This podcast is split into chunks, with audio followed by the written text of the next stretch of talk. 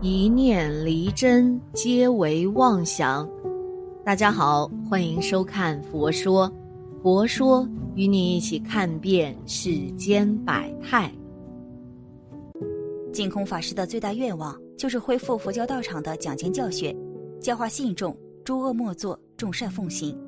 华藏经宗学创办人净空法师圆寂，享其寿九十六岁。极乐寺亲传弟子说。信徒将为净空法师助念四十九天，直到九月十二日后，再由四方择期火化。据了解，年事已高的净空法师去年也曾传出，透过弟子预言即将要离开，并说：“你们要是想我念佛就可以。”四方说，净空法师已年纪大，早已交棒四五多年。净空法师一九五九年于台北圆山灵济寺剃度，随后便在台湾各地弘扬经教，首倡佛教。乃佛陀教育证明之说，即佛教是释迦牟尼佛对一切众生至善圆满的教育，用深入浅出的方式开示佛陀教育的真实意。净空法师信众满天下，尤其是香港巨星周润发，曾经拜见了净空法师后，决定将全部家产大约五十六亿港币全部捐出。周润发表示，他是受到净空法师的启示，决定全身投入做慈善，因为净空法师最令人怀念的就是他发表的三不管。人不管是极乐寺以智度化，寺不管以教谤给弟子，钱不管信奉供养的财物都捐作社会公益。弟子问他不留一点吗？他说人来是空，人走也是空。然而就在晚上，净空法师竟然托梦给极乐寺亲传弟子，道出了一个惊人的秘密。这到底是怎么回事呢？民间传说中，人往生后会进入阴间，但是阴间到底是什么样的呢？人往生后要走过哪些地方才能获得新生呢？这些问题的答案，净空法师托梦把全部真相告诉了极乐寺亲传弟子。今天这位弟子把真相公诸于众。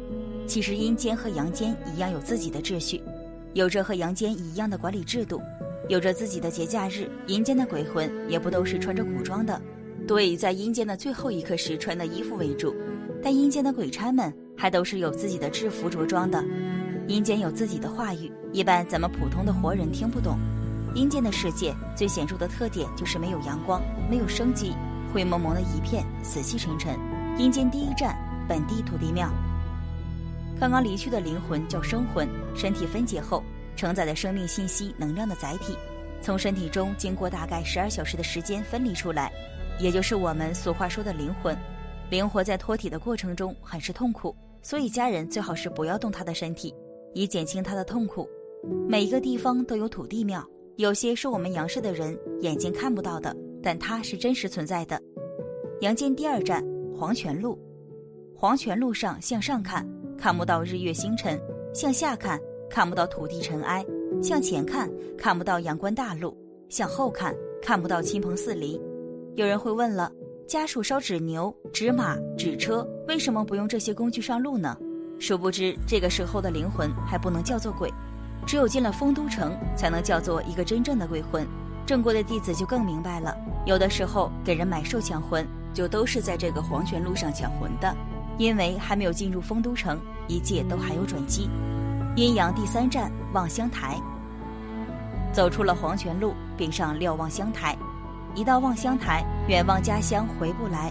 高高一个石台，发出阵阵阴光，坐卧路转之势，尚可回头瞻望。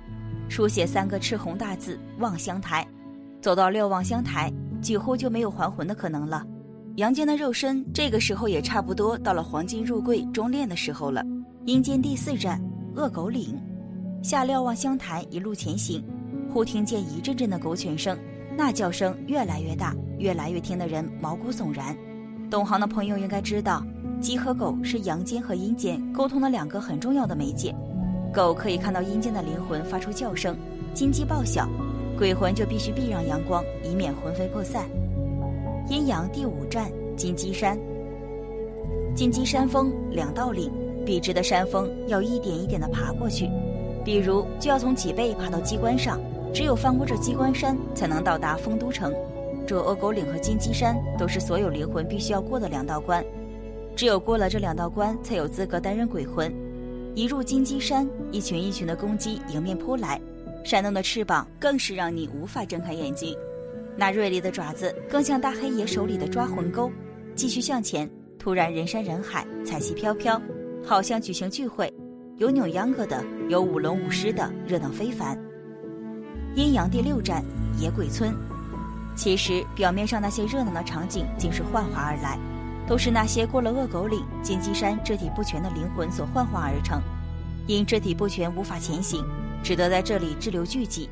等到那些被热到迷惑的健全灵体到来，趁机下手，找到新的肢体换到自己的身上，好继续前往阴曹地府，继续向前。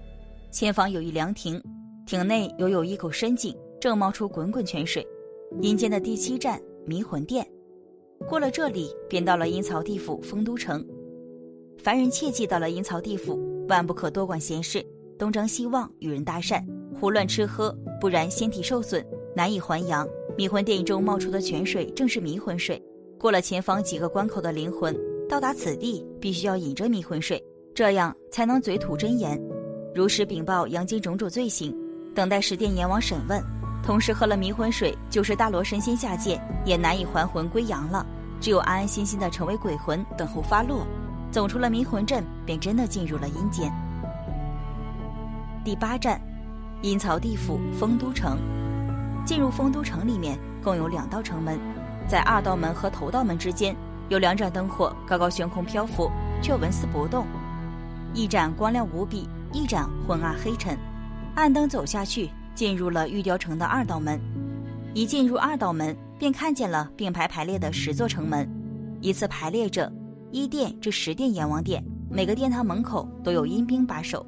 阴阳第九站，十八层地狱。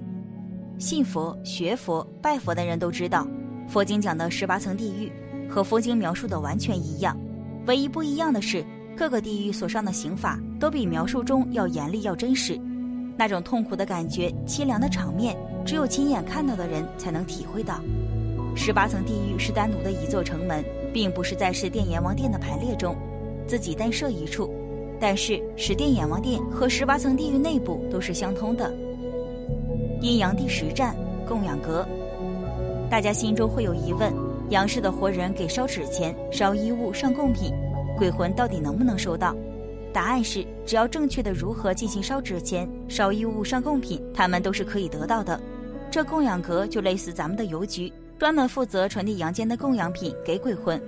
其实老祖宗留下规矩，说人往生后要烧七日，要烧百日，要烧周年等。这些规矩都是有一定道理的。一般七日、百日、周年，阴间的鬼魂都是在各个殿堂收审核的时候。阴间的一切法律法条都是公平公正。杨氏一直延续这个习俗，都是蕴含着供养的真心、爱心、孝心的。阳间第十一站，鬼界堡。鬼界堡里的鬼魂也有自己的法律法规，有自己的年节假日。杨氏活人所冲撞的鬼魂，就多数是这鬼界堡里的鬼魂，只有极少数的才是冲撞了孤魂野鬼。鬼界堡里的鬼魂在特定的日子、特定的情况都是可以返回阳间的，但这些鬼魂必须严格遵守自己的道行范围和道行要求，什么时间可以回家，什么时候可以附体，什么时候可以收供养品，这些都是有严格规定的。只要不遵守法纪，都要被打入十八层地狱。这里需要告诉大家的是。日后若有机缘过阴，万不可随便乱吃阴间的东西，不然难以还阳。就是还阳也会生重病。方才一路行程都是暗灯路、地狱路，想要返还阴间，就要走上这明灯路了。这明灯路就是返魂路、投胎路。过硬的弟子若是踏上了投胎路，就再也无法还阳了。阴阳第十二站还魂崖，崖边有一座桥，桥上有四尊护桥神兽坐落两边。碑石上写“金银桥”，桥上有一个老婆婆拿着茶水给过往的鬼魂饮用，这老婆婆便是孟婆神，这茶水便是孟婆汤。喝了这汤水，便忘掉了前世的恩怨情仇、是是非非，投胎各处。金银桥的那边便是六个圆道，发出各色光芒，这就是六道轮回，投胎哪道便要跳进哪个圆道。宇宙及世界都是无限的，众生也是无限的。净空法师为了愿力来到地球世界。从事教化这世界众生的工作。当他的任务完成到某一预期程度时，他就会离开这地球世界，而进入另一个世界，继续依据他的愿力去教化另一世界的众生。他以无限的愿力往返于无限的宇宙世界间，教化无量无边的众生。本期视频就到这里，感谢您的观看，愿您六时吉祥，法喜充满。